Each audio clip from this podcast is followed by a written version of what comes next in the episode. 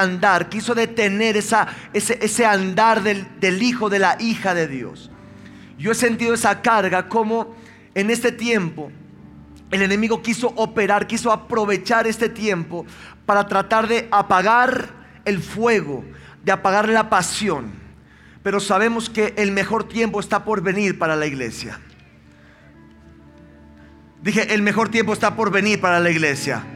El mejor tiempo está por venir para los hijos de Dios. El mejor tiempo está para, por venir para esta iglesia en este tiempo. Tenemos que entender el poder de la perseverancia. Y estábamos viendo, quiero darte rápido un resumen, 2 Timoteo capítulo 4, versos 7 al 8 como introducción. Y quiero empezar con esto y continuar con esto para lo que vamos a hablar hoy. Y estábamos viendo en 2 Timoteo capítulo 4, versos 7 al 8, donde el Señor nos dice, Pablo le dice a su hijo espiritual Timoteo, Pablo encarcelado, ¿me está escuchando? Pablo encarcelado, Pablo batallando, Pablo estaba aprisionado, pero sabemos que el enemigo, aunque quiera meterte en una casa, no puede aprisionar a un hijo de Dios. No puede aprisionar la fe de un hijo de Dios. No puede aprisionar la fe de un hijo y una hija de Dios. Y por eso Pablo le dice a Timoteo, tienes que pelear la buena batalla. Le dice, he peleado la buena batalla. Pablo le dice a Timoteo, he peleado, he peleado. ¿Sabe qué pelear? Pelear es pelear. Dije, pelear es pelear. Dije, pelear es pelear. Tienes que entender que esto es una pelea, esto es una batalla. Pero dice Pablo, he peleado la buena batalla. La batalla que estamos peleando es buena, no es mala. Las guerras afuera, las peleas afuera son malas. La buena, la pelea de Dios, la batalla en la obra es buena. Dije, es buena. A pesar de lo que está pasando, a pesar de la prueba, a pesar de los obstáculos, es una buena batalla. ¿Sabe por qué es buena batalla? Porque la batalla ya fue ganada en la cruz de Calvario, por eso es buena. Porque Cristo ya venció al diablo en la cruz de Calvario, por eso es buena y la batalla. Nosotros ya vencimos por medio de la sangre de Cristo. Y le dice el apóstol Pablo, he peleado la buena batalla, he acabado la carrera y he guardado la fe. La batalla está ligada al enemigo. Hay batallas que tienes que pelear contra el diablo. Hay, batallas que tienes que pelear contra el enemigo. Hay batallas que no puedes dejar pasar. Hay peleas, hay batallas. La vida es una batalla. La vida personal, el matrimonio, los negocios, las finanzas, todo en la vida es una batalla. Pero la buena, la, ventaja que tenemos es que Cristo está de nuestro lado. La palabra dice, si Cristo es por nosotros, ¿quién contra nosotros? Y tenemos que entender que hay una batalla. Yo he sentido eso en la atmósfera en el mundo entero, pero bueno, yo como pastor le hablo a mi iglesia, he sentido sobre la atmósfera, como el enemigo se ha querido levantar y ha habido una batalla por la fe, una batalla por el compromiso, una batalla por volver otra vez al fuego la pasión de Dios. Y esa es una pelea con el enemigo que tienes que derribar en el nombre de Jesús. Amén. Entonces la batalla está ligada con las tinieblas, con el, enemigo directamente. Y le dice, he acabado la carrera. La carrera depende de ti y de mí. La carrera depende de tu persistencia y mi persistencia. La carrera depende de tu perseverancia y de, y de mi perseverancia. Amén. Entonces son dos niveles. Primero, la batalla es con el enemigo. Hay una batalla afuera. Hay una batalla donde hay un enemigo afuera real. Hay un enemigo real. Por eso dice Juan 10:10 que el enemigo no vino sino a robar, a matar y a destruir. Pero el Señor vino a darnos vida y vida en abundancia. Oh, no sé a quién estoy predicando esta tarde. El diablo vino a robar, quiso robar, quiso matar, quiso destruir. Pero Dios nos vino a dar vida y vida, y vida en abundancia. La palabra dice que Él exhibió a los principados y a las potestades públicamente, triunfando sobre ellos en la cruz de Calvario. Hay un triunfo en la cruz, hay una victoria en la cruz. Oh, no sé a quién estoy predicando esta tarde. Hay una victoria en la cruz que tú y yo ya ganamos en la cruz de Calvario por la sangre de Cristo. Tenemos que entender eso. Un hijo y una hija de Dios se tiene que mover en ese nivel de fe. En ese nivel de fe. Para poder vencer el reino de las tinieblas. Porque hay un reino de las tinieblas que quiere operar, que quiere oponerse, que quiere obstaculizar la iglesia, los hijos, el avanzar, el conquistar.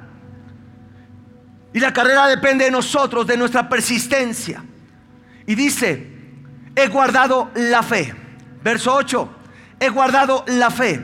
Entonces dice, pelea la batalla, termina la carrera, guarda tu fe. Que nada te robe la fe, que nada te chupe la fe. No sé qué no estoy predicando esta tarde. Que nada te robe la fe. Que aunque el diablo se quiso levantar en este tiempo, nada te robe lo que Dios ya habló en tu vida y en mi vida. Que en este tiempo entendamos que lo que Dios prometió lo va a cumplir en el nombre de Jesús. Que nada nos robe la fe. Que nada nos robe la palabra que Dios ya habló en este tiempo. Yo le doy un aplauso al Señor ahí en su casa. Nada me robe la fe. Diga, nada me va a robar la fe. Diga, nada me va a robar la fe. Tres cosas, entonces. Y quiero recalcar esto porque de aquí quiero empezar. Tenemos que pelear la buena batalla. Tenemos que pelear contra las tinieblas. Todos los días puede el enemigo querer levantarse a desanimar, a obstaculizar pero hoy tienes que levantarte. Yo siento eso en el espíritu. Hay gente desanimada. Hay gente que se le apagó el fuego. Hay gente como que la llama se le está apagando. Pero yo te digo algo y te profetizo esta tarde. El Señor va a avivar esa llama. El Señor va a avivar ese fuego. Hoy va a caer una unción de fuego del espíritu que va a avivar lo que estaba muerto. Va a levantar lo que estaba muerto. Y va a resucitar lo que estaba dormido en el nombre de Jesús. Y le dice, hay una carrera que tenemos que terminar. Iglesia, hombres, mujeres, la carrera depende de ti y de mí. La carrera no depende de Dios. La carrera depende que tú y yo la terminemos, que seamos perseverantes, persistentes y resistentes. Depende la carrera que tú y yo la terminemos, que seamos persistentes, perseverantes y resistentes. Amén. El secreto no es empezar, el secreto es terminar. Muchos empiezan, pocos terminan. El secreto de esto es terminar. Tienes que terminar tu carrera. Amén. Así como el joven, si estás estudiando, termina lo que empezaste. Si tienes un negocio, lo que empezaste, termínalo bien. Hazlo bien. Si te casaste con esa mujer, hombre, y mujer con ese hombre, termina bien ese matrimonio y termina con esa persona para siempre. Amén. Eso es la carrera. No estoy enfocando solamente en la carrera del llamado de Dios, que es mucho lo que voy a hablar hoy. Pero la carrera es parte de nuestra vida diaria. Todo lo que empezamos tenemos que terminarlo. Pablo le dijo, termina la carrera. Lo que empieces, termínalo.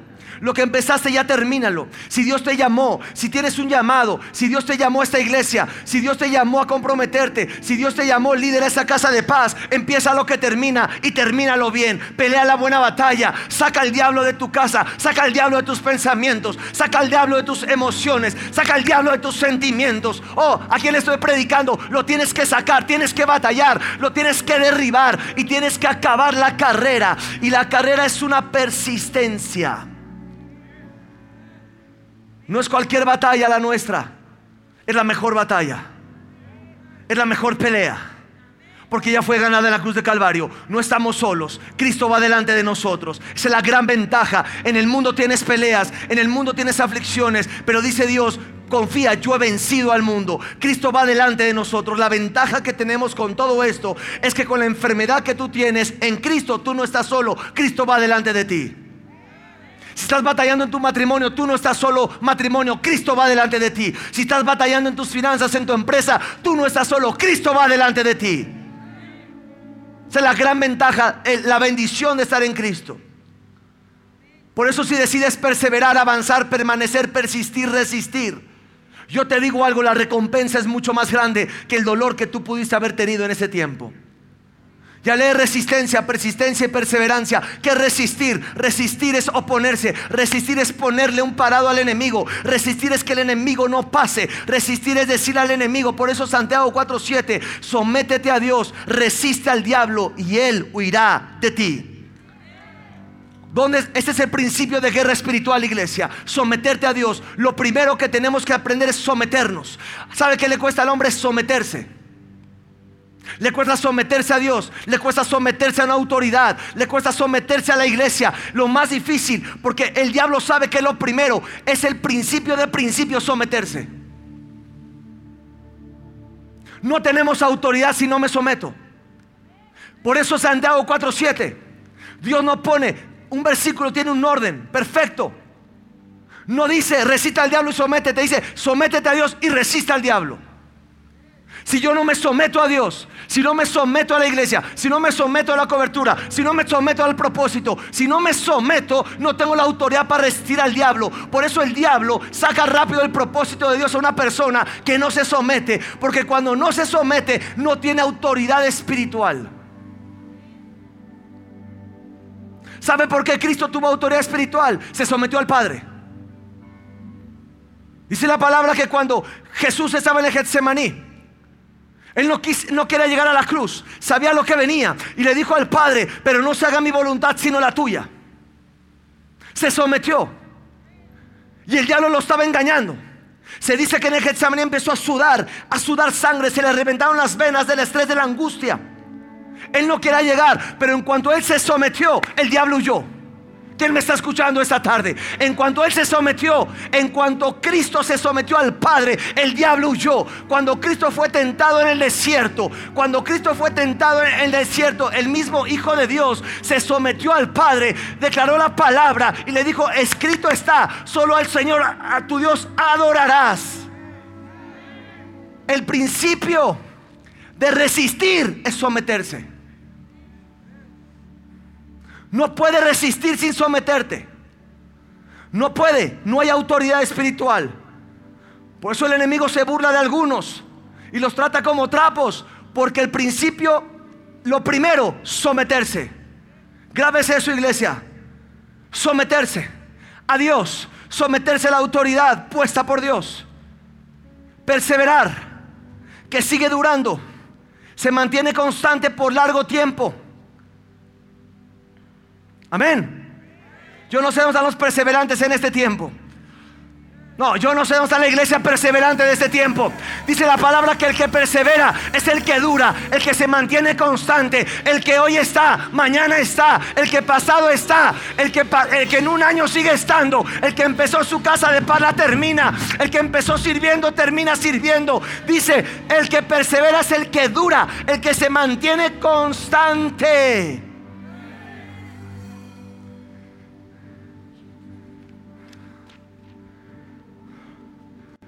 Persistente, mantenerse firme, mantenerse firme. Estas tres cosas son fundamentales para perseverar en la obra de Dios.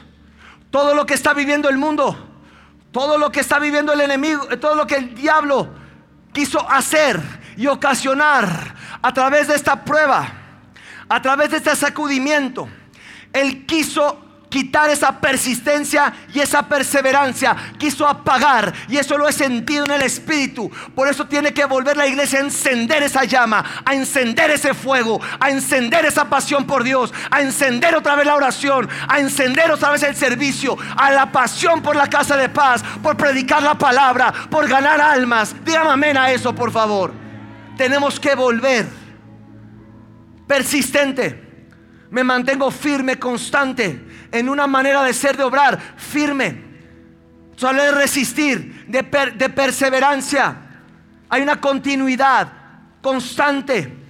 Una persona, un hijo de Dios, un hijo de Dios es constante en su camino.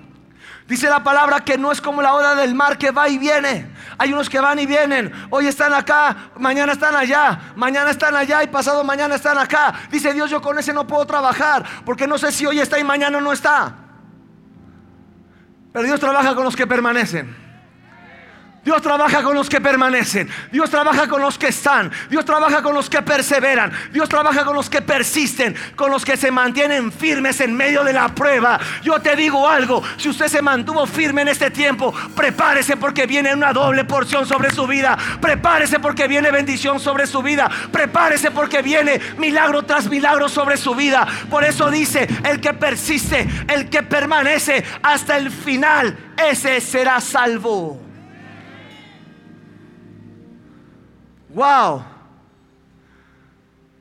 Ese será salvo.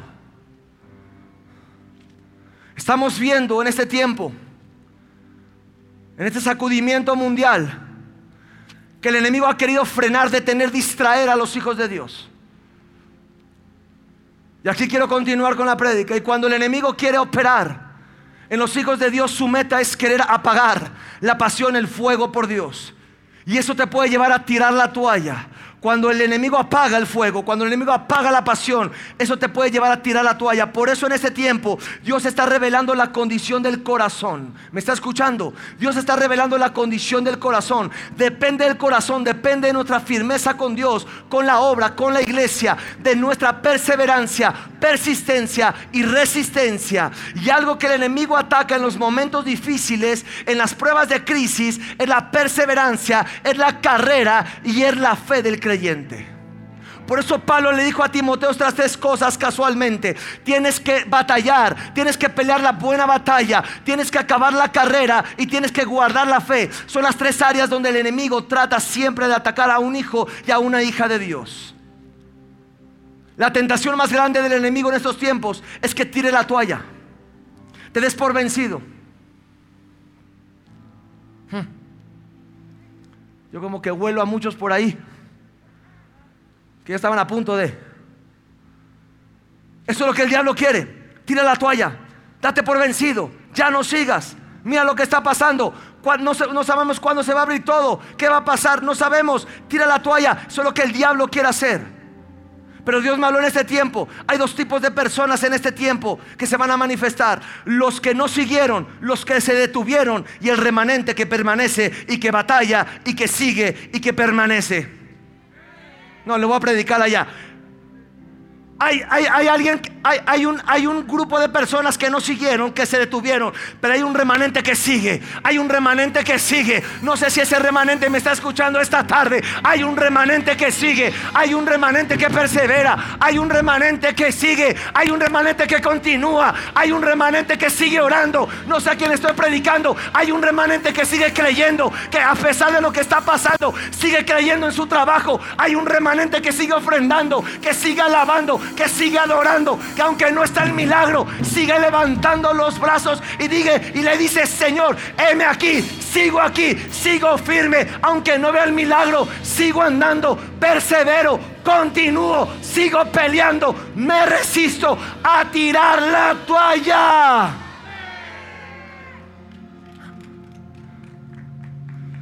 Hay un remanente,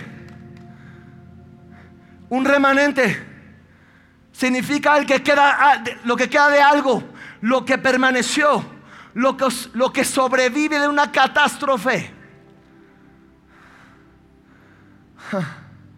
El remanente es lo que sobrevivió, lo que vivió de una catástrofe. Yo sé que si me estás escuchando eres un remanente de este tiempo.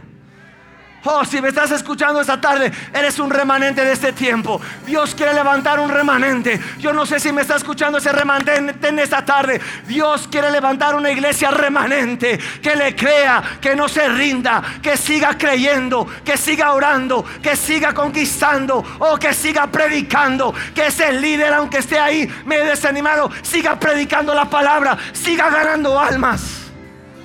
Dios quiere una iglesia remanente. Dios quiere hombres remanentes, mujeres remanentes. Yo te digo algo, el que permaneció después de este tiempo, la gloria de Dios se va a manifestar de una manera sobre, sobrenatural. Sobrenatural. Dije sobrenatural. Por eso las crisis, en las crisis, tienes que tener cuidado con lo que piensas y sientes. Cuidado con lo que piensas y sientes. Cuidado con la parte almática. Cuidado con lo que el enemigo pone en tu sentir y en tu pensar.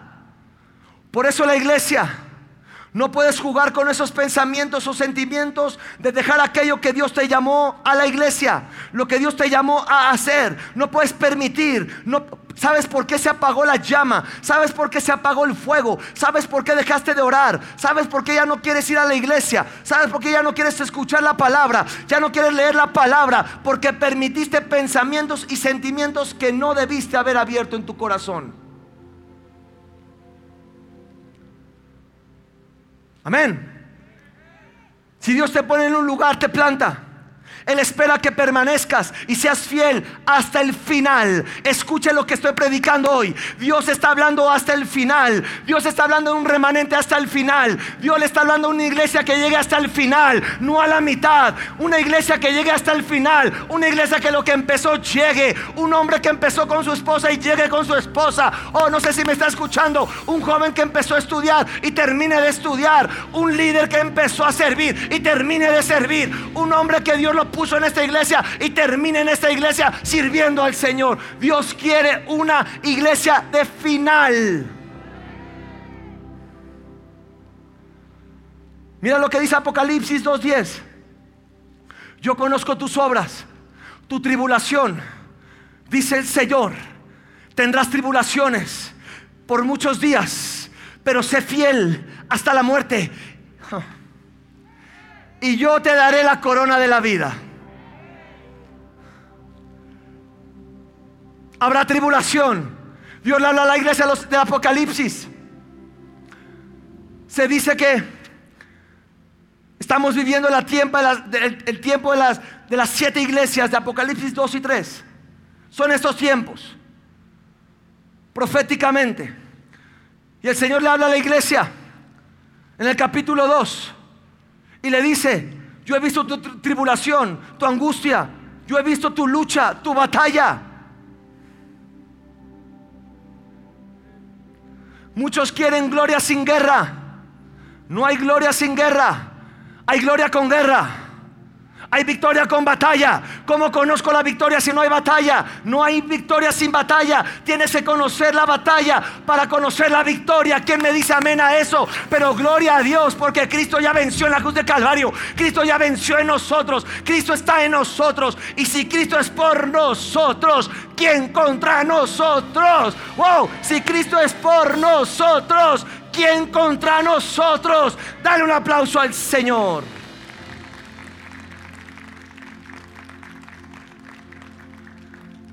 Tendréis tribulación por muchos días.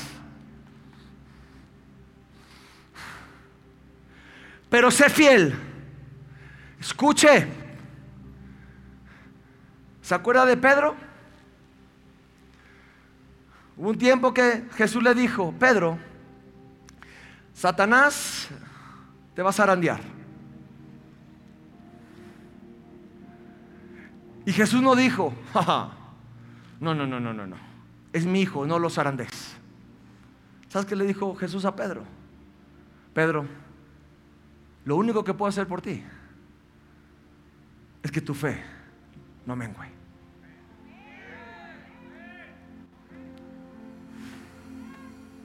Yo te voy a fortalecer. te vas a arandear, pero yo voy a interceder para que tu fe no mengue. Muchos creen que llegará a Cristo. No. El lecho de rosas. No. Hay batalla. Muy distinta al mundo. Porque en el mundo está solo. En Cristo tienes a Cristo. Es muy distinto. En Cristo tenemos a Cristo, la iglesia. Es importante que entiendas el poder de la iglesia.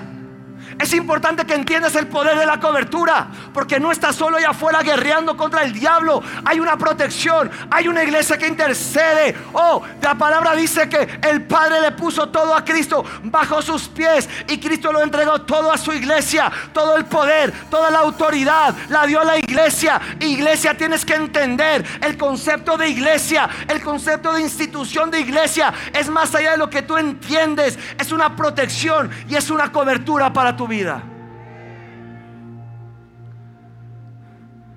Y dice, habrá tribulación, habrá problemas, habrá oposición por días, pero sé fiel hasta la muerte. Oh, no sé si que le estoy predicando. Sé fiel hasta la muerte. No dice, sé fiel cuando sientas. Está hablando hasta la muerte. No dice hasta que te canses. No dice sé fiel cuando sientas, sé fiel cuando no te lastimen, sé fiel cuando todo está bien. Eso no dice la Biblia. La Biblia dice sé fiel hasta la muerte, aunque no entiendas, aunque, aunque, no, aunque no quieras y aunque no sientas. Esto es el verdadero evangelio. Te lo presento.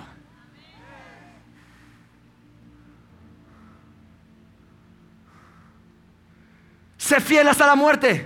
Dice Dios, entonces, si eres fiel hasta, hasta la muerte, te daré la corona de la vida. Hay coronas de recompensa para los que llegan hasta el final. No sé si me escuchó. Hay coronas de recompensa cuando llegamos hasta el final. No cuando avanzamos, no cuando empezamos, no cuando llevamos cinco años. A veces le decimos al Señor, ya llevo diez años. Ya, ya te hice el favor, muchas gracias, que te vaya muy bien. Dios dice, no, yo no trabajo con esos, yo trabajo con los del final. Yo he pasado por momentos muy difíciles en mi vida.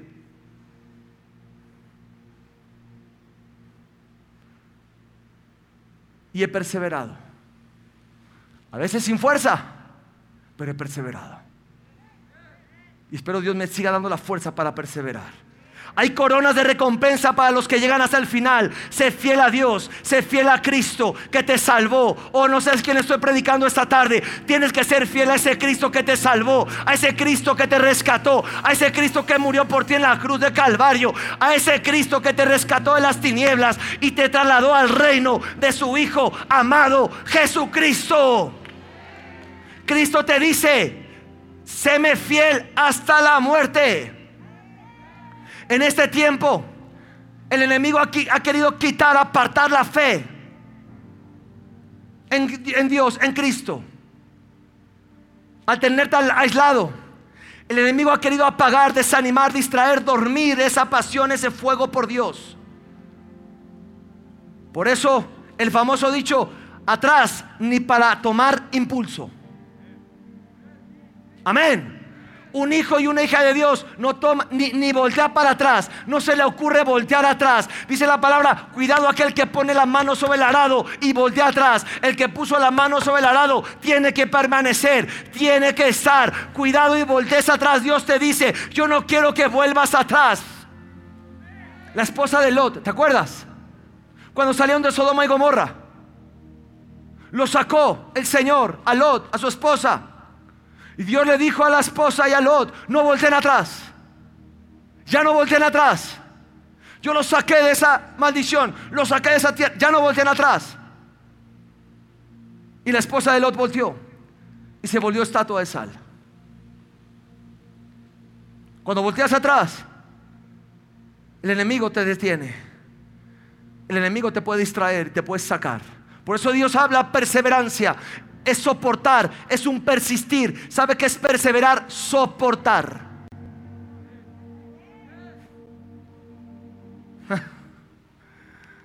Esto es de valientes. Yo no sé dónde están los valientes de este tiempo. Esta carrera es para valientes. Esta batalla es para valientes. Esta carrera es para hijos valientes e hijas valientes. Dios dice, perseverancia es soportar, resistir. Yo me resisto a tirar la toalla. Yo me resisto a tirar la toalla. Me resisto a renunciar. Diga, me resisto a renunciar otra definición de perseverar es un mantenerse firme, constante en una manera de ser y obrar, aun cuando las circunstancias sean adversas o los objetivos no puedan ser cumplidos. Wow, eso es perseverar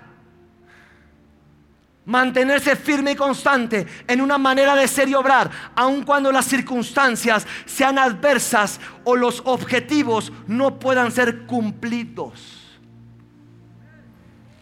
Wow.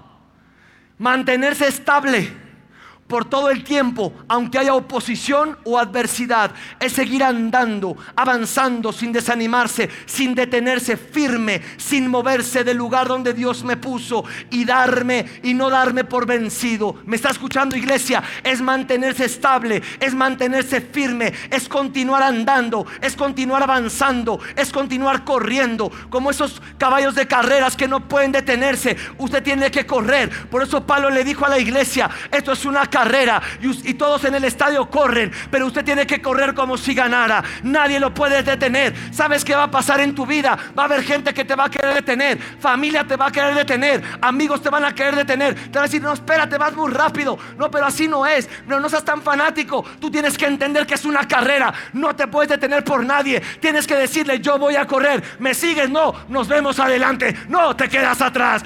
Esta es una carrera, no, no de velocidad, de resistencia.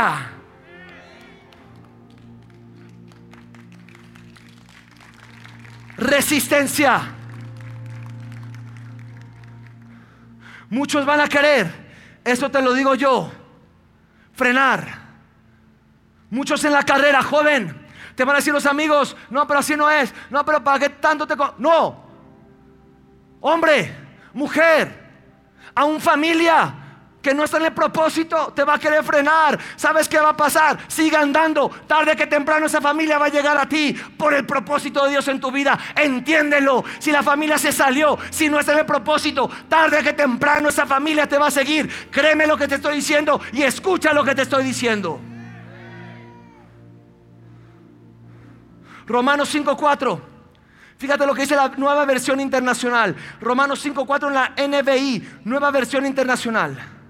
La perseverancia produce entereza de carácter. Y la entereza de carácter, esperanza.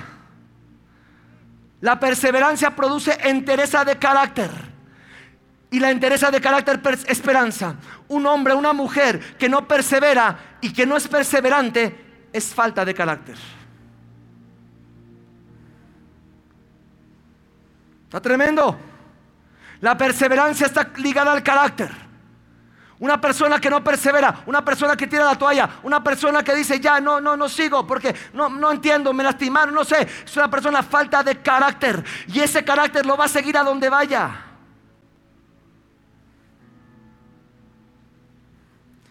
Por eso perseverar es carácter, es la habilidad de seguir avanzando a pesar de todo y a pesar de lo que no entiendo y a pesar de lo que no quiero y a pesar de lo que no siento.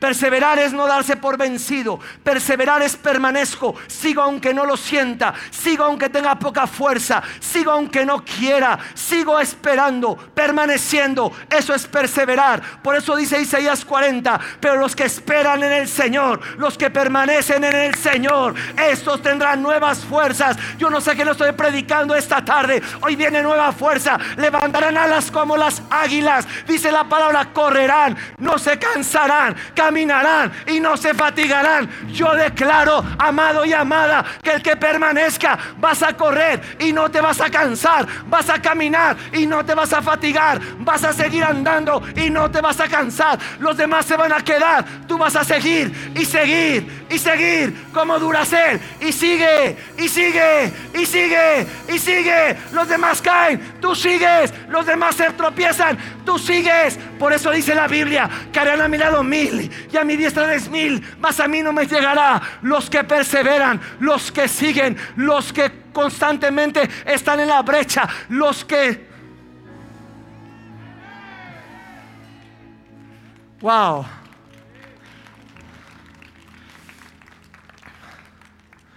Los que esperan. ¿Sabe qué es esperar? Permanecer.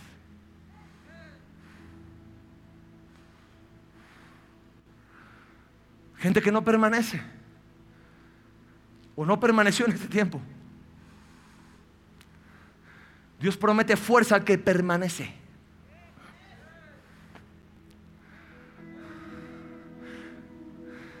A pesar de la batalla, sigues creyendo en Dios.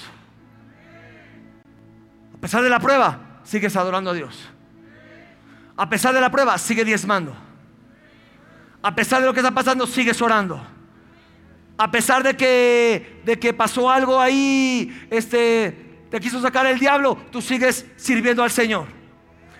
Eso es perseverar, no darme por vencido, permanecer. Y el que espera, el que permanece, la palabra dice, Dios le dará nuevas fuerzas y levantarán alas como las águilas. Déjame decirte que las águilas remontan hasta arriba, van arriba de los vientos contrarios. Dios al que permanece, Dios le da la fuerza, le da la altura suficiente para ir contra los vientos contrarios e ir y volar como las águilas. Es el tiempo que Dios levantar un remanente de águilas, un remanente halcones en este tiempo, donde van a remontarse sobre las alturas lo que el diablo quiso hacer para destruir. Dios lo usará para remontarnos. Oh, ese viento, escuche algo, ese viento que el diablo quiso usar para echarnos atrás, es el viento que Dios usará como el águila para remontarla, para que vueles más alto, para que tengas más fuerza y para que dures y dures y dures y dures.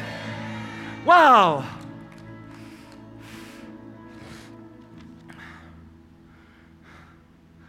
Si alguien es perseverante es Dios. Contigo. Te esperó. Y te esperó. Perdón, te sigue esperando. Y te sigue esperando. Si alguien es perseverante es Dios. Si alguien es perseverante, si alguien fue perseverante conmigo, fue Dios. Me esperó pacientemente. Ahí yo le decía después, y él me decía, ok, aquí te espero. Yo le decía, pero después, ok, aquí te espero. ¿Sabe qué? Tenemos a un Dios perseverante. Tenemos a un Dios que espera. Tenemos a un Dios que permanece. Tenemos a un Dios perseverante. ¿Sabes qué nos toca a nosotros? Que Él tenga hijos perseverantes. Que Él tenga hijos como el Padre. Que tenga hijos que avancen como Él. Que tenga hijos que permanezcan. Que tenga hijos que digan, yo permanezco, yo persevero. Que esperen. Tenemos a un Dios perseverante. Dios quiere hijos perseverantes. Muchos necesitan perseverancia sobrenatural para orar, para seguir, para permanecer, para servir, para sembrar, para dar, para conquistar. Muchos hoy necesitan una perseverancia sobrenatural. Dios está levantando un remanente que persevera, que persista, que resista al enemigo. Mateo 24, 13. Mas el que persevera hasta el fin, este será salvo. Esto está poderoso. No me voy a meter en una doctrina de salvación. Pero ahí te lo dejo a tu discernimiento. El que persevera hasta el fin, este será salvo. Ahí hay algo de salvación que no voy a meter en el tema. Pero ahí te lo dejo.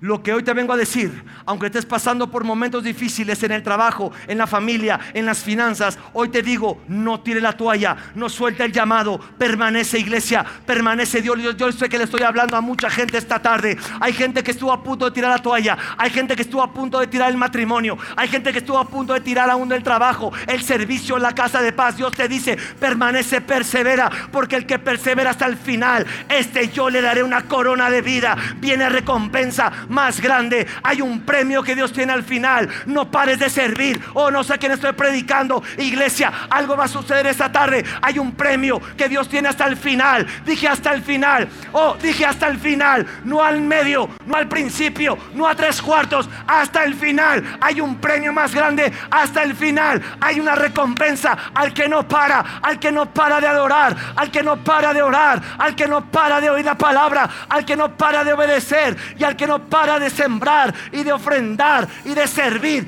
hay una recompensa.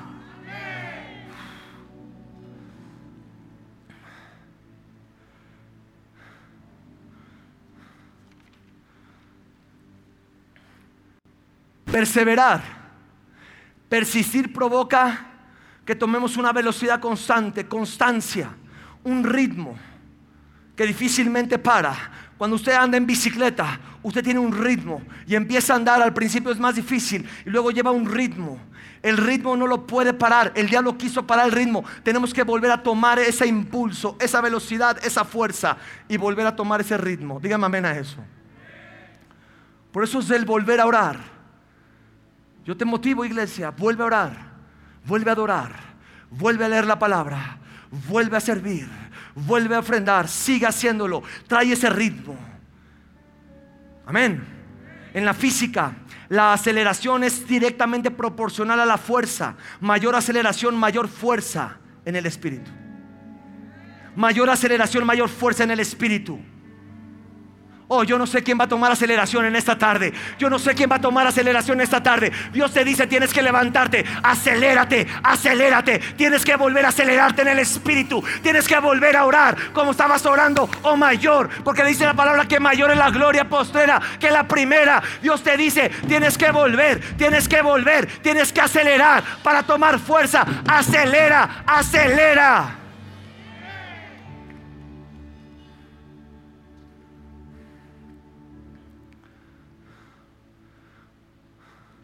Si no te das por vencido, si no te das por vencido, verás a tu familia venir a la iglesia. Pastor, pero usted no sabe lo que pasé. No me importa lo que tú pasaste. Me importa lo que dice la palabra. Si usted persevera, acuérdese de mí, su familia lo va a seguir. Dios lo va a levantar, Dios lo va a prosperar, Dios lo va a multiplicar, Dios lo va a honrar si usted permanece y obedece. Y con el tiempo lo van a seguir. Eso te lo digo yo.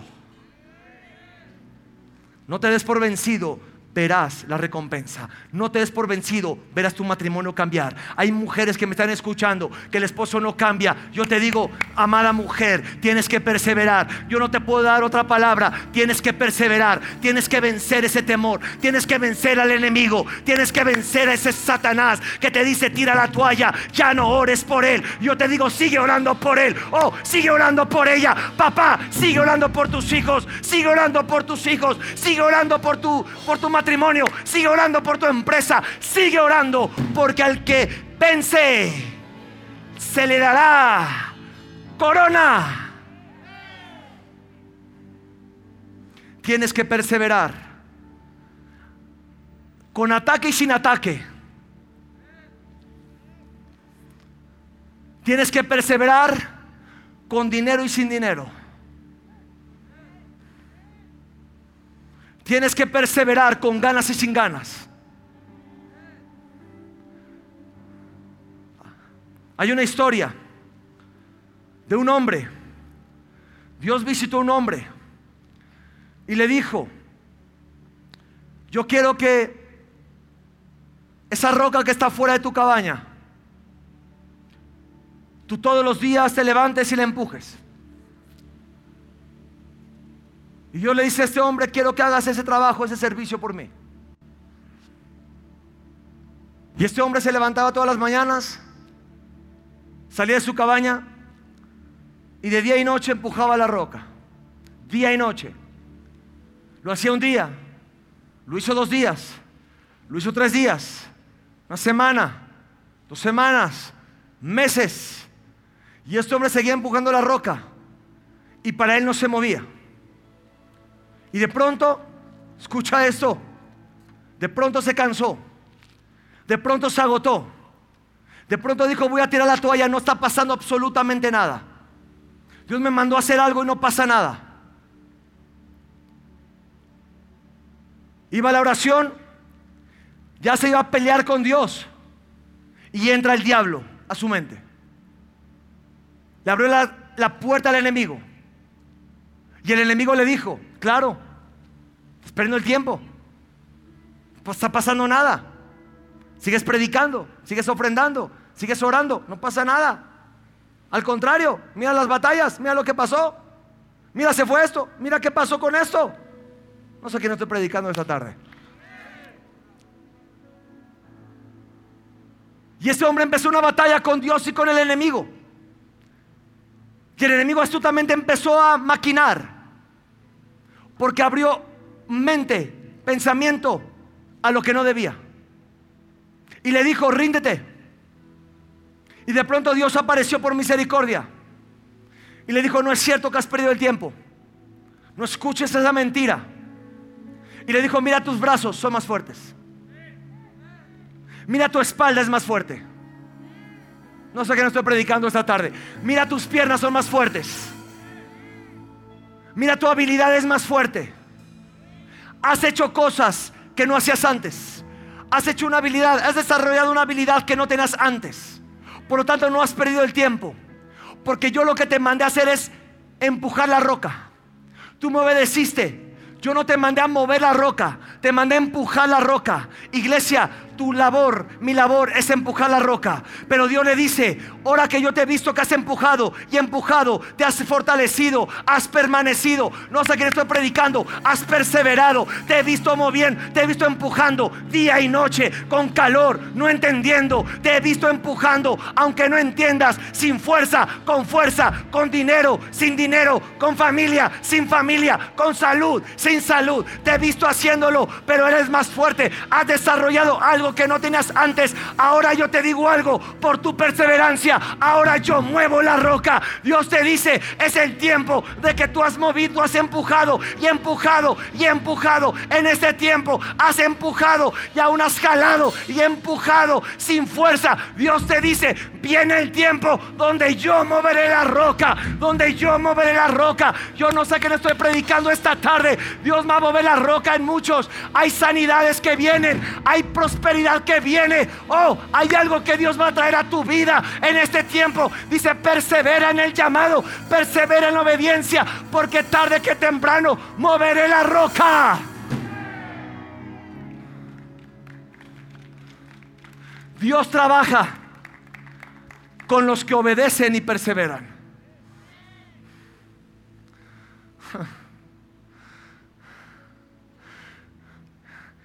Dios trabaja con los que perseveran y obedecen. Hay momentos donde empujamos y empujamos y empujamos, donde ofrendas, oras, vas a la iglesia, crees, predicas, te levantas, te conectas, oyes y crees que nada pasa, te equivocas. Dios te dice, mírate, has desarrollado cosas que no tenías antes. Tu fe se ha desarrollado sobrenaturalmente. Como tú empezaste no es el mismo que como estás hoy. Ahora Dios te dice, yo he visto tu esfuerzo, ahora yo muevo la roca. ¿Sabes qué pasa? ¿Sabes por qué hay gente que nunca ve la roca movida? Se va, se va antes de tiempo.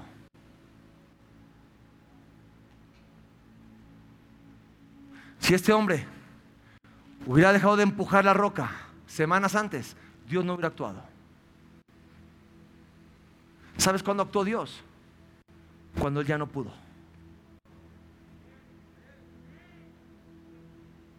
Yo te digo algo, cuando tú no puedes, Dios entra. Tenemos un Dios que todo lo puede.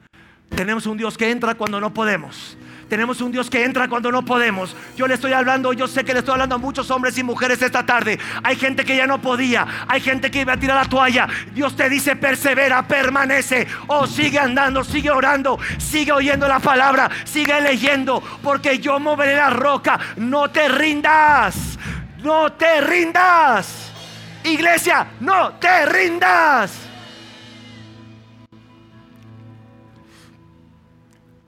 Con esto voy a cerrar.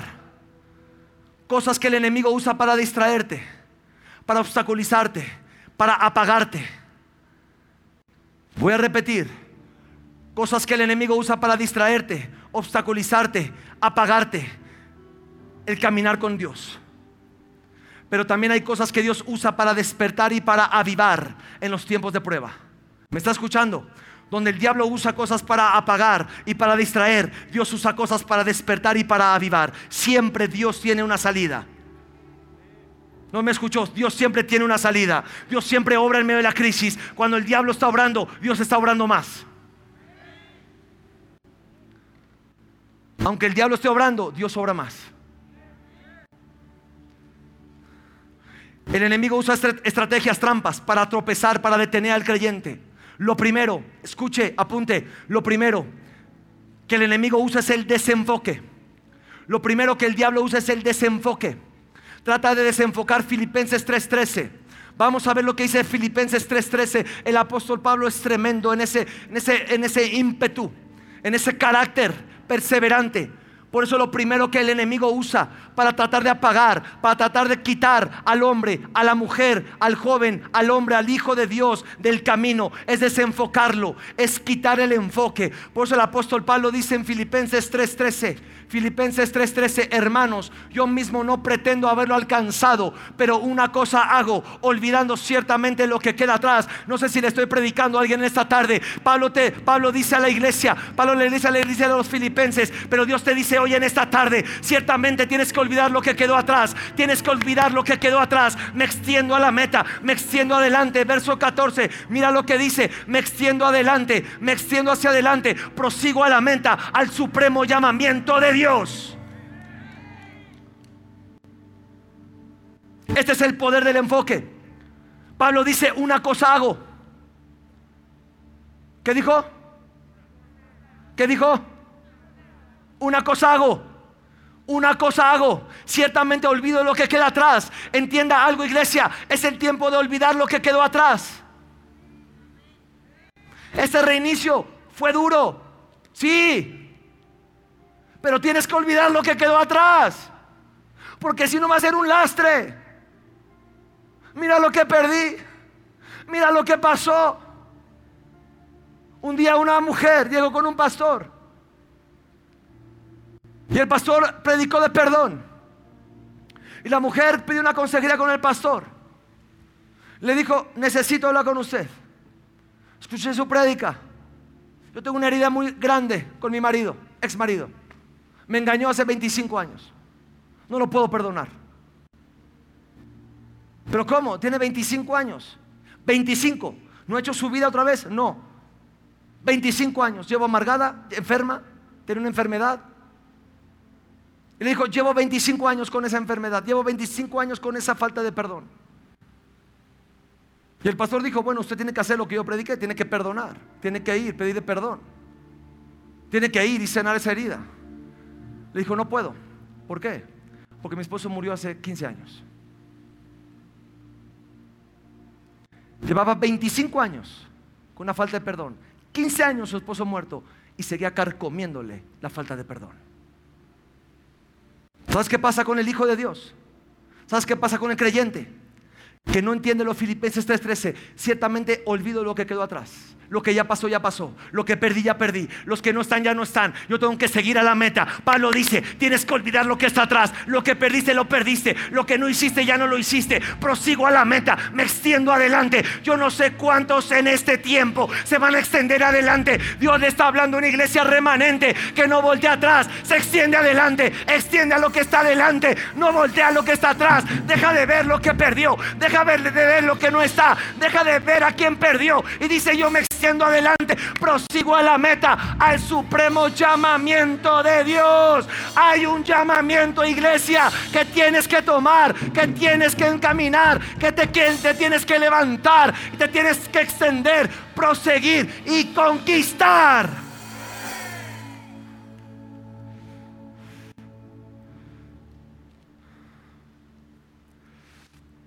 El enfoque tiene que ser Dios, su propósito. El apóstol Pablo dice, olvidando lo que queda atrás, me extiendo hacia adelante, prosigo a la meta, al premio. Escuche, hay un premio. Dije, hay un premio. No me escuchó, dije, hay un premio. Dije, hay un premio. No todos llegan. No todos llegan. Ahí está el precio. Yo sé que le estoy predicando a todos los que me están escuchando. Hay un precio. No todos llegan. Los que llegan, hay un premio. Dije, los que llegan, hay un premio. No todos llegan. Va a haber amigos que no van a llegar. Familia no va a llegar. Eh, tu cuate igual no llega. Pero tú tienes que llegar hasta el final. Porque hay un premio. Pablo dice al supremo llamamiento. Hay un premio al final. Y Dios dice del premio. Hay un premio en esta carrera. Hay una recompensa en la carrera. Hay una recompensa porque el que prosigue y llega a la meta al final.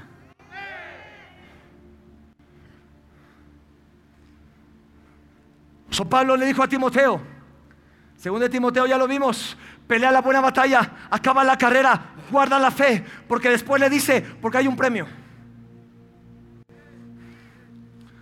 hay un premio. Hay algo poderoso que se desata al acabar la carrera. Hay un premio, hay una recompensa que tú no te imaginas. Cada vez que yo avanzo en Dios, yo veo más recompensa. Cada vez que avanzo más, cada vez que obedezco, cada vez que muero, cada vez que resisto, cada vez que persevero, yo puedo ver recompensa, puedo ver premios de Dios. Cada vez que avanzamos, cada vez que ganamos una competencia, porque esto es de competencias, cada vez que la ganamos, cada vez que perseveramos, Dios dice un premio, otro premio, otro premio, otro premio. El desenfoque es peligroso. El enemigo trata de desenfocar a los hijos de Dios que no lleguen, que no continúen. Y el enemigo usa trampas, estrategias, usa trampas. Acuérdate que la trampa es un dispositivo que el enemigo usa para atrapar te atrapa. Hablas con la persona que no debes, te atrapó. Casualmente, cuando estás batallando, hablas con el que no debes. Bueno, a mí me pasa, yo soy humano, yo sé que a usted también le pasa.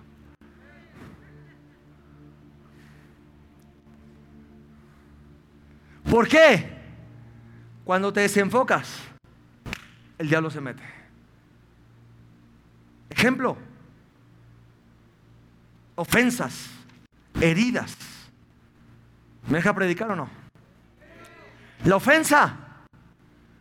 Cuando tienes una ofensa, cuando no la sanas, la guardas y dices, me voy, me ofendieron, tiro la toalla, me trataron mal en el trabajo, tira la toalla con el jefe, con la pareja, con el matrimonio, con la iglesia. Cuando está la ofensa, lo primero que viene lo primero que viene es el diablo y te dice, uy, es el momento perfecto para que éste tire la toalla. Ahí está la ofensa, ahí entro. Y cuando está la ofensa, dice el diablo, tira la toalla. Rápido. La ofensa. Tienes que pasar la ofensa, tienes que perdonar, no puedes guardar, porque cuando cometes ya o tomas la decisión, puede ser muy tarde. Muy tarde, como a muchos les ha pasado, te lo comiste. Y escuche, esto está muy fuerte, el enemigo no se ríe por lo que te dijo, el enemigo se burla porque te hizo sentir más importante que el otro. Te dice, tú no mereces la ofensa, tú eres mejor que el otro. Y dijiste, claro, a mí, yo, yo soy Marlon, a mí, oh. lo comiste. Y el diablo, el diablo hace fiesta.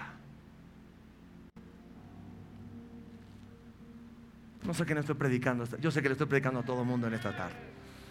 La ofensa. Con la iglesia, con la, con la pareja. Matrimonios que se destruyen por una ofensa tonta. Gente se sale de las iglesias por una ofensa tonta. Y el diablo se carcajea. Pero hay un remanente. Pero hay un remanente. Dije, hay un remanente. Dije, hay un remanente Oh, dije hay un remanente que le dice al diablo, Satanás cochino, suelta mis sentimientos, suelta mis sentimientos, suelta mis sentimientos. No me voy a comer tu ofensa. Yo paso la ofensa, yo perdono, yo amo, yo no me como la ofensa, hay un remanente que nada lo puede sacar, que no va a tirar la toalla. Ese remanente, ese que llega al final, va a haber recompensa, va a haber la gloria y va a haber coronas. Dije, hay un remanente. Yo no sé dónde está ese remanente.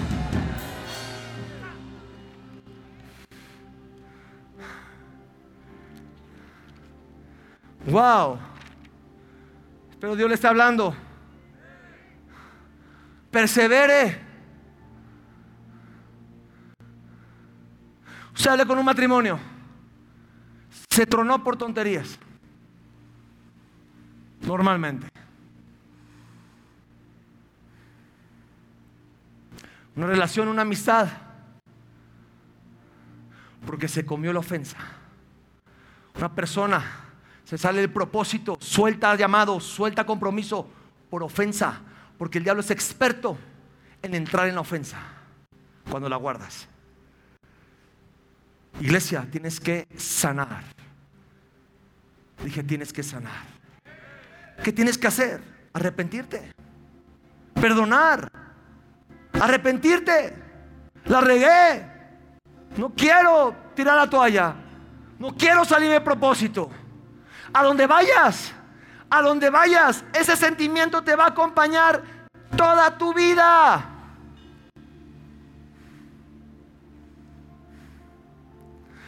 Por eso, la gente que deja a su pareja se va con otra y ve que el problema no era la pareja, era él.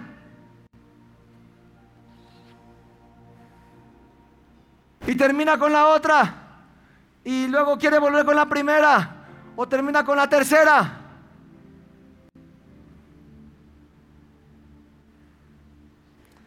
Yo no sé qué no estoy predicando esta tarde. Cuando no perdonamos, cuando no me arrepiento, eso te va a acompañar. Sana y madura. Tienes que madurar. En este tiempo, por eso el apóstol Pablo dijo, ciertamente olvido lo que queda atrás, olvido la ofensa, olvido la herida, olvido el sentimiento raro, olvido aquello que me, robaron, que me defraudaron, prosigo a la meta, prosigo adelante, me extiendo adelante, prosigo adelante, me olvido lo que está atrás, al premio, porque hay un premio adelante mucho más grande que mi ofensa. Los ganadores, los perdedores solo ven por lo que han pasado.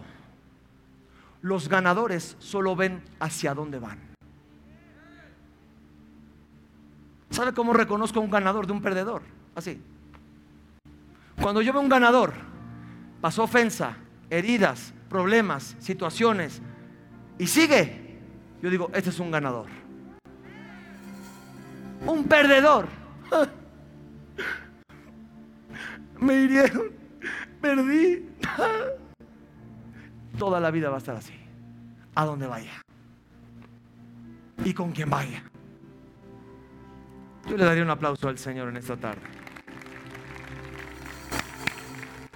Segundo, ¿qué usa el diablo? Ahora, ¿qué usa el enemigo? Desenfoque. ¿Qué usa Dios? Enfoque. Dije enfoque. Dije enfoque decepciones, falsas expectativas que usa el enemigo. Tú esperabas que todo se iba a solucionar. Tú, tú, esperabas que este año iba a ser sobrenatural. Pasó la pandemia, pasó este tiempo, falsas expectativas que ponemos en las cosas del mundo. Y eso trae decepción. Cuando tú crees que tu familia ya va a llegar mañana y no llega todavía, no se ha convertido en nada. Esperas ver ese, ese, ese negocio ya prosperar. Esperas verte sano hoy, mañana. Esperas el milagro hoy. Y el enemigo te dice, no va a pasar. Pero ahí entra la persistencia, amado. Ahí entra el remanente. Ahí entra la perseverancia. Ahí entra un hijo y una hija de Dios perseverante que tiene que seguir creyendo, que tiene que seguir orando, tiene que seguir creyendo, su familia va a ser salva, tiene que seguir creyendo que Dios lo va a restaurar, Dios lo va a levantar y Dios lo va a prosperar.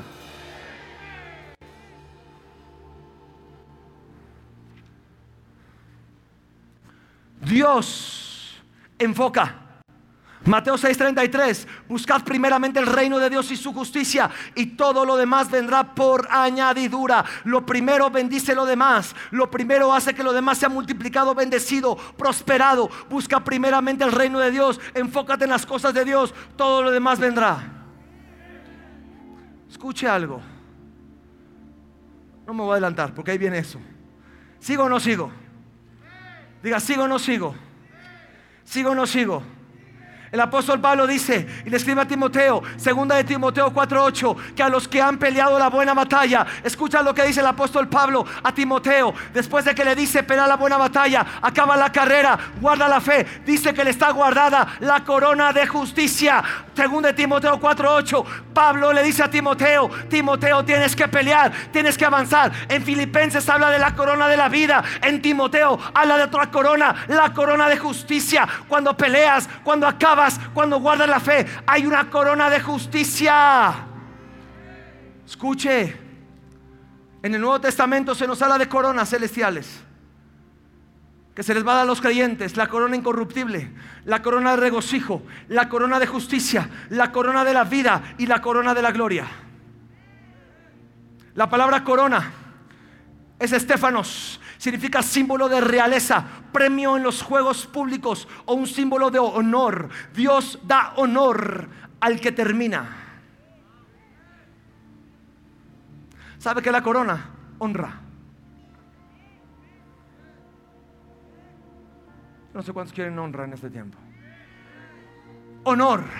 La corona dice que es honor. Dios dice, el premio es honor. El premio es que yo te levanto. El premio es que yo te doy un lugar. Dice, aquí hay una corona que habla al apóstol Pablo. La corona de justicia. ¿Sabes qué dice la palabra de la corona de justicia? La corona de justicia se recibe a aquel que anhela y espera la venida de Cristo. La corona de justicia se le va a dar. Aquel que anhela, espera la venida de Cristo aquel que tiene las lámparas encendidas, aquel que es prudente y no insensato, aquel que no está dormido. Oh, estoy predicando esta tarde, aquel que no está dormido. Dios viene por una iglesia remanente, una iglesia despierta, no dormida, por los que tienen lámparas encendidas. Dios dice, la corona de justicia es para la iglesia remanente, despierta, la que me espera, la que está atenta. Oh, ¿a quién le estoy predicando? La que está despierta, la que está despierta. Iglesia despierta, porque Dios tiene una corona de justicia, la que anhela la venida de Cristo, la que no está dormida, la que está orando, velando, sirviendo, orando, predicando. Dios viene y da la corona de justicia a la iglesia que lo está esperando.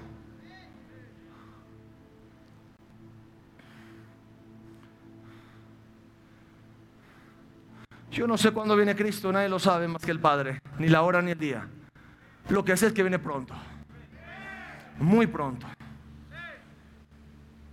Yo le digo algo, vaya preparando sus maletas,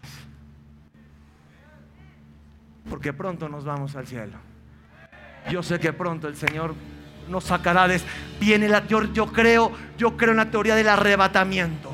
Yo creo en el rapto antes de la tribulación. Yo creo que la iglesia va a ser raptada antes de la tribulación. Yo creo que no vamos a pasar por la tribulación. Pero Dios dice, yo vengo por una iglesia sin mancha, sin arruga. No viene por cualquier iglesia. Dios viene por una iglesia despierta. Por una iglesia despierta. No sé si me está escuchando. Dame el micrófono de mano. Dame este. Aquí está, aquí está. Dame. Por una iglesia despierta. Por una iglesia. Bueno, bueno. No viene por iglesia.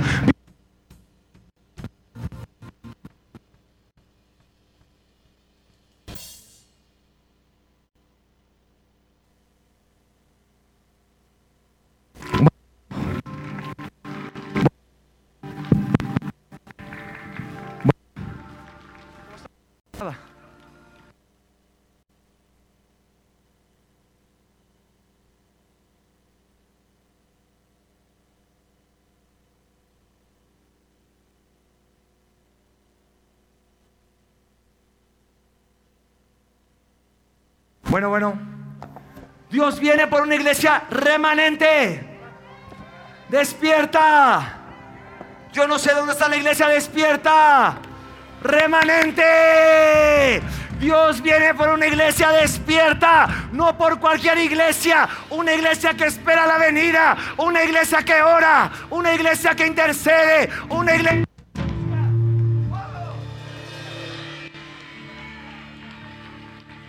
Bueno, yo le daría un aplauso más fuerte al Señor ahí en su casa. Más fuerte, más fuerte, más fuerte, más fuerte, más fuerte, más fuerte, más fuerte en su casa. Cristo viene. Alégrese. Quite la cara de amargado. y alégrese. Cristo viene. Cristo está en su corazón. Oh, si Cristo está en su corazón, yo me pondría de pie, brincaría, me gozaría. Oh, bailaría. ¡Wow! Si Cristo está en su corazón, alábele, adórele, exáltele.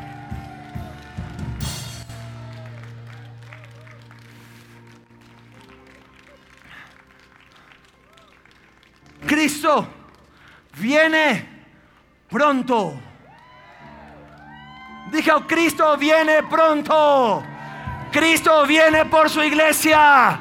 Oh, Cristo viene por ti. Cristo viene por ti. Cristo viene por mí. Cristo viene. Cristo viene. Cristo vive y Cristo viene.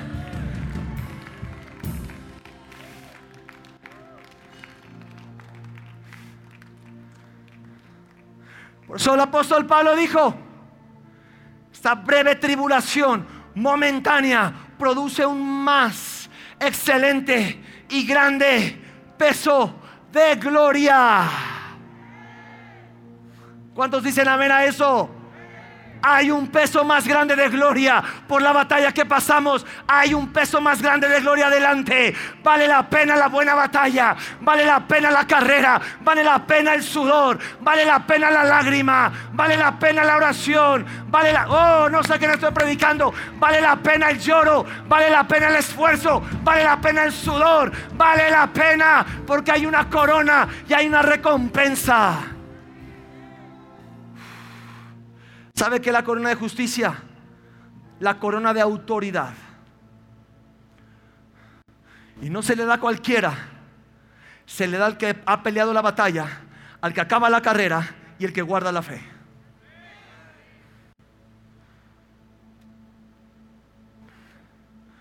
Tienes que entender. Cuando el enemigo quiera pagar algo en ti para lograrlo, va a querer desenfocarte distraerte. Cuando tú lo quieres avivar y encender esa llama, tienes que volver a enfocarte, tienes que cuidar tu enfoque. Todo hombre y mujer que usó el Señor en etapas grandes fue por su enfoque cuando te estancas, cuando no avanzas, cuando te detienes, es porque en algún momento te desenfocaste de las cosas de Dios. Yo siento en el Espíritu que hoy te, te, tienes que volver a enfocar en las cosas de Dios, volver a enfocar en la oración, volver a enfocar en las cosas del Señor. El enemigo pone sentimientos, pensamientos raros. Empiezas a perder el primer amor. Empieza el enemigo a meter sentimientos, pensamientos. Donde empiezas a amar. Escuche, esto está muy poderoso. Iglesia, donde el enemigo pone cosas raras en este tiempo. Empiezas a amar más otras cosas que las cosas de Dios y su llamado. Empiezas a amar joven más a la chica o al chico que a Dios. Empiezas a amar más al mundo que a Dios, las riquezas que a Dios. Pones sentimientos incorrectos. Tienes que poner Mateo 6:33, pon a Dios primero, primeramente el reino de Dios, todo lo demás vendrá por añadidura. Quiere prosperidad, ame a Dios, honre a Dios, sirva a Dios, lo demás vendrá por añadidura. Quiere que su familia venga a Cristo, honra a Dios, sirva a Dios, sea fiel a Dios, lo demás vendrá por añadidura. Segundo, cuando el enemigo te quiere apagar, el fuego, la pasión, lo hace a través de insistencia. Esto está muy fuerte. Insistencia. El diablo es insistente. El enemigo viene de forma insistente. Por eso nosotros hablamos, así como hay insistencia, nosotros hablamos de persistencia, de perseverancia y de resistencia. El enemigo es terco, insiste. Va a seguir insistiendo. Escuche iglesia. Dalila insistió a Sansón y le dijo, declárame tu secreto, quiero saber tu fuerza. Día y noche, día y noche lo acosaba, le decía, dame tu fuerza, quiero saber tu fuerza, cuál es tu secreto. Recuerda, Sansón Nazareo, no Nazareno, Nazareo. Hubo cuatro nazareos en la palabra, en la Biblia.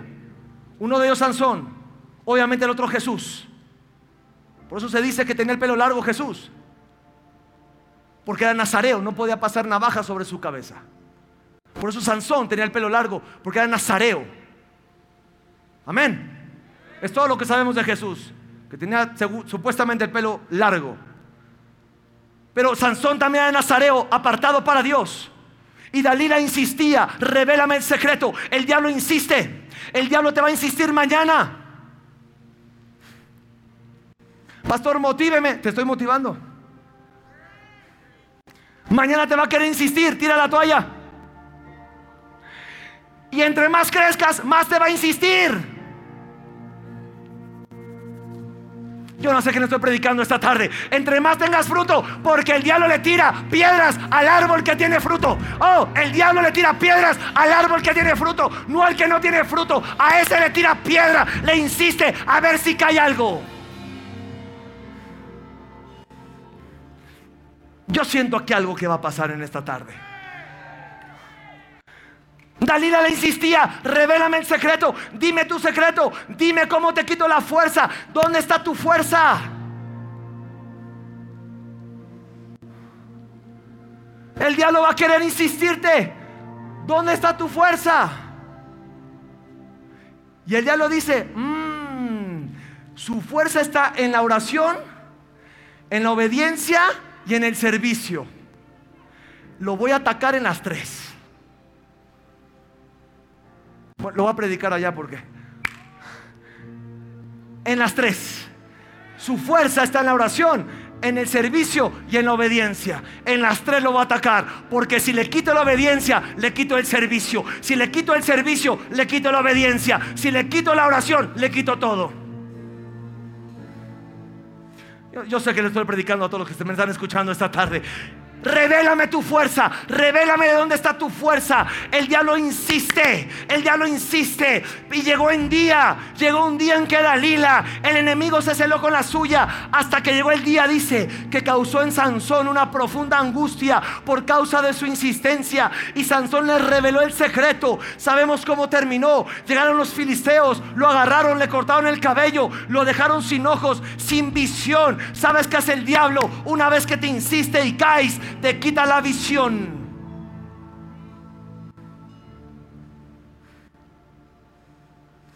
¿Sabes por qué? Conoce la Biblia mejor que tú. Y él sabe que la Biblia dice que el pueblo sin visión perece. Dice, le quito la visión, le quito la iglesia, le quito compromiso, le quité todo. Se acabó. Oh, yo veo un martillo por ahí. El enemigo te insiste, ríndete, deja a tu esposa, deja el trabajo, deja la iglesia, deja compromiso.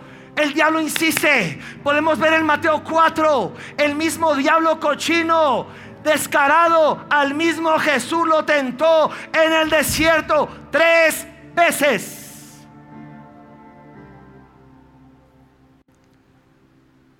Tres. Le llegó y le dijo, súbete, mira esas piedras, adórame. Y Jesús tenía la palabra. Yo te digo algo, así como el diablo insiste, un hijo persiste. Así como el diablo insiste, un hijo persevera. Así como el diablo insiste, hay una generación, hay un remanente, hay una iglesia que permanece, que persevera, que persiste y resiste al diablo. Jesús lo resistió, le dijo, escrito está, escrito está, escrito está, solo a Él adorarás ¿Quieres adoración? Te equivocas. ¿Quieres que te sirva? Te equivocas. Yo solo adoro y sirvo al Rey de Reyes, Señor de Señores. Oh, Rey de Reyes, Señor de Señores.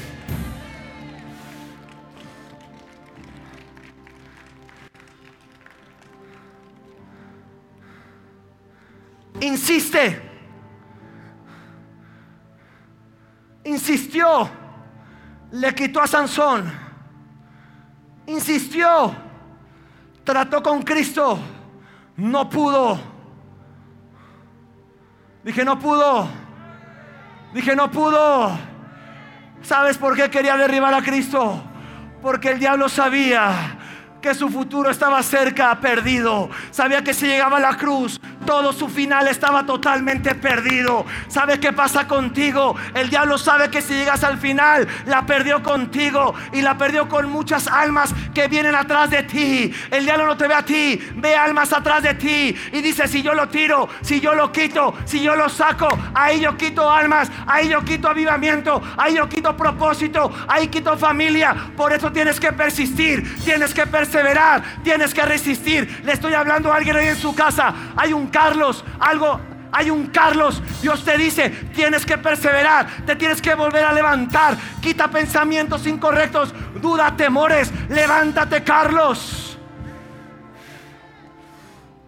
Mateo 4, 10, 11.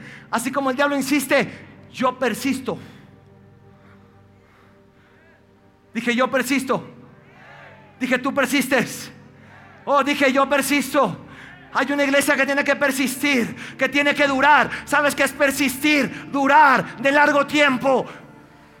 Durar y durar y durar. Hay una iglesia que tiene que durar y durar y durar. Hay hijos, hombres, mujeres que tienen que durar y durar. Oh, y durar, y durar. Y aunque el diablo meta la pata, tú sigues avanzando, sigues durando y sigues conquistando. Mateo 4. Verso 10 y 11. Jesús le dijo, vete Satanás, porque escrito está, al Señor tu Dios adorarás, solo a Él servirás. El diablo entonces le dejó y aquí que vinieron ángeles y le servían. ¿Sigo o no sigo? Yo puedo predicar aquí cinco horas.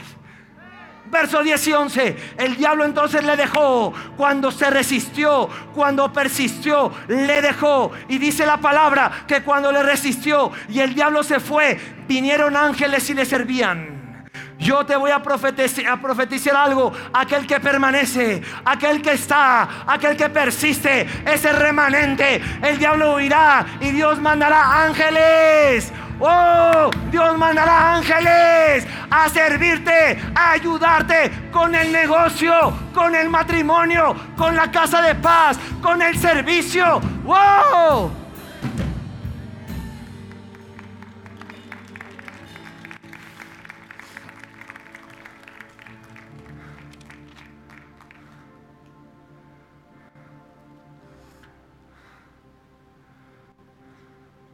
Te voy a motivar más. El diablo te va a insistir otra vez. Pero tú vas a persistir, más. Tú vas a perseverar más. Porque el que está en nosotros es más grande que el que está en el mundo. La palabra dice que hay en el mundo hay aflicción, pero Cristo dice, confía, yo ya vencí al mundo. Si yo soy por ti, ¿quién contra ti? El enemigo te va a decir, tira la toalla, no sigas, mira esto y aquello. Pero el que persevera hasta el final, este será salvo.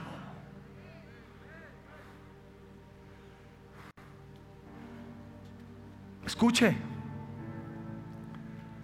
si Jesús hubiera rendido antes, los ángeles no hubieran llegado a servirle. ¿Quién me está escuchando? Cuando el diablo huyó, vinieron ángeles y el diablo no volvió a tentarle en ese tiempo.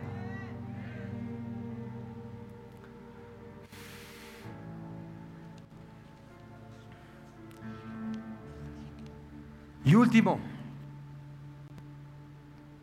el enemigo lo que usa para desanimar, distraer, apagar a un hijo o una hija es que levanta oposición. Cuando el pueblo de Israel se enfrentó a Jericó, antes de pasar a la tierra prometida, Jericó era una ciudad amurallada, grande, con gigantes. Y Dios le dice a Josué, rodearás la ciudad seis días, una vez por día. Y el último día, el séptimo, siete veces. Cuando vamos a conquistar, cuando la iglesia va a avanzar, cuando tú vas a avanzar, cuando yo voy a avanzar, se va a querer levantar oposición. Pero Dios le dice a Josué, rodea la ciudad siete veces. Dije siete veces. No una, no dos, no tres. Contrólame el sonido. Siete. Muchos que me están escuchando lo han intentado una,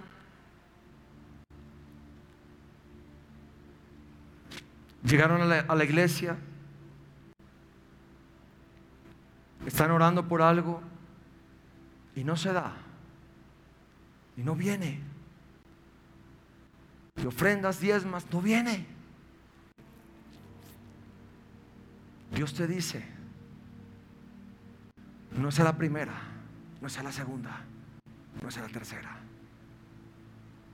Si el pueblo de Israel hubiera rodeado la ciudad seis veces, el séptimo día, seis veces el séptimo día, se hubiera parado todo lo que hizo en la semana, no hubiera pasado absolutamente nada. Tenemos que entender que el perseverar, el persistir, el resistir es vencer según la Biblia. ¿Qué es vencer? Lo que empiezas terminas. ¿Qué es vencer? El que empieza sirviendo termina sirviendo. El que tiene una responsabilidad la termina. El que empieza estudiando termina. Todo lo termina. Un vencedor es aquel que comienza algo y lo termina hasta el final. Amén. Por eso el Señor le dice a la iglesia en capítulo 2 y 3 de Apocalipsis, le dice a las siete iglesias, a cada una le dice al que venciere, al que venciere, al que venciere, hay un poder en el vencer. Y le dice a cada una, al que venciere, le dice, le daré de comer del árbol de la vida. Escuche, al que venciere, no le dice a cualquiera. Dios le dice a las iglesias, has perdido el primer amor, he visto tu tribulación, he visto tu angustia, he visto todo, ok, bien, yo no te pedí, yo no te estoy pidiendo que me expliques lo que pasaste, yo te estoy pidiendo que me obedezcas y venzcas. Y dice, y al que venciere, le daré de comer del árbol de la vida. Al que venciere, no sufrirá daño de la segunda muerte. Al que venciere, le daré una piedrecita y en ella escrito un nombre nuevo. Yo no sé cuántos tienen un nombre nuevo en el cielo. Hay un nombre nuevo en el cielo. Al que venciere, será vestido de vestiduras blancas. No borraré su nombre del libro de la vida. Escuche, aquí hay algo poderoso. Wow. Al que venciere no borraré su nombre del libro de la vida. Lo puede borrar. Aquí está. ¿O no? ¿Se puede borrar? No lo puede. Se puede borrar. Yo le diría. Pero dice, al que venciere, no borraré su nombre del libro de la vida. Hay algo en el vencer, iglesia y le confesaré su nombre delante de mi Padre y delante de los ángeles. Al que venciere, yo le haré columna en el templo de mi Dios. Y al que venciere, yo le daré que se siente conmigo en el trono. Yo no sé quién está recibiendo esta tarde. Al que venciere, yo le daré autoridad sobre las naciones. Padre, te damos gracias. que se ponga ahí de pie en su casa. Quiero que oremos en esta tarde. Padre, te damos gracias por esta palabra. Te doy gracias, Señor, por cada palabra que tú nos ministraste esta tarde. Te pedimos, Señor, que podamos entender el poder de perseverar quiero que ahí en su casa usted empiece a orar y empiece a decirle, Señor, dame esa autoridad, dame esa revelación, Señor, de perseverar, de persistir, de resistir a pesar de la oposición. Yo siento gente que ha estado cabizbaja, yo siento gente que ha estado desanimada. Quiero que levante sus brazos ahí donde está usted y le diga, Señor, dame fuerza, dame fuerza de búfalo. Padre, levántame en este tiempo. Señor, dame la unción en este tiempo. Dame la unción para perseverar, para persistir, para resistir. Padre, yo te pido en el nombre de Jesús que me dé la unción en esta hora para poder perseverar todo lo que el diablo quería apagar. Señor, hoy tú lo enciendes. Dígale, enciende esa llama, enciende ese fuego. Quiero que le diga, iglesia, ahí donde está. Quiero que le diga, enciende esa llama, enciende ese fuego. Trae ese ánimo. Yo siento gente que estaba desanimada, que estaba cabizbaja. Hoy el Espíritu tanto te dice, yo traigo ánimo a tu espíritu, traigo ánimo a tu espíritu. Hoy enciendo esa llama, hoy avivo ese fuego, hoy traigo esa llama. Todo lo que el diablo quiso apagar, yo enciendo ese fuego, esa llama en este tiempo, Señor.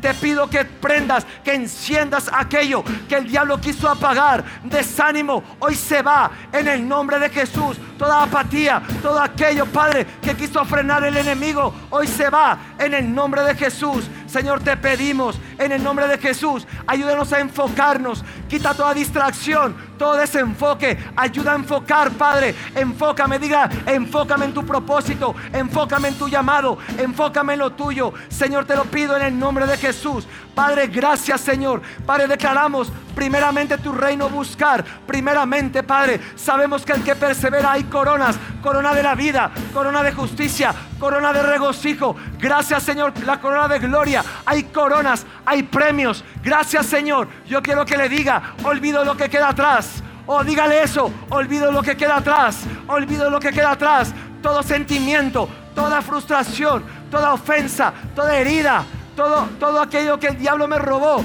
todo lo que perdí, yo lo olvido y prosigo adelante, prosigo a la meta, al supremo llamamiento de Dios, prosigo adelante al supremo llamamiento de Dios. Oh, en esta hora, Señor, dile, Padre, dame la perseverancia, dame la persistencia, ayúdame, Señor, en el nombre de Jesús, al que venciere, iglesia te digo, al que venciere le daré, dice Dios, al que venciere le daré, al que venciere yo le haré, al que venciere le pondré. Dios te dice, tienes que vencer el desánimo, el temor, la angustia en el nombre de Jesús. Hoy declaro, Padre, un fuego nuevo, una ola nueva de avivamiento, una ola de ánimo, Padre, una ola nueva de fe. Padre, que guardemos la fe, que guardemos la fe, Señor, en el nombre de Jesús. Gracias, Señor. Amén, amén y amén. Un aplauso al Señor.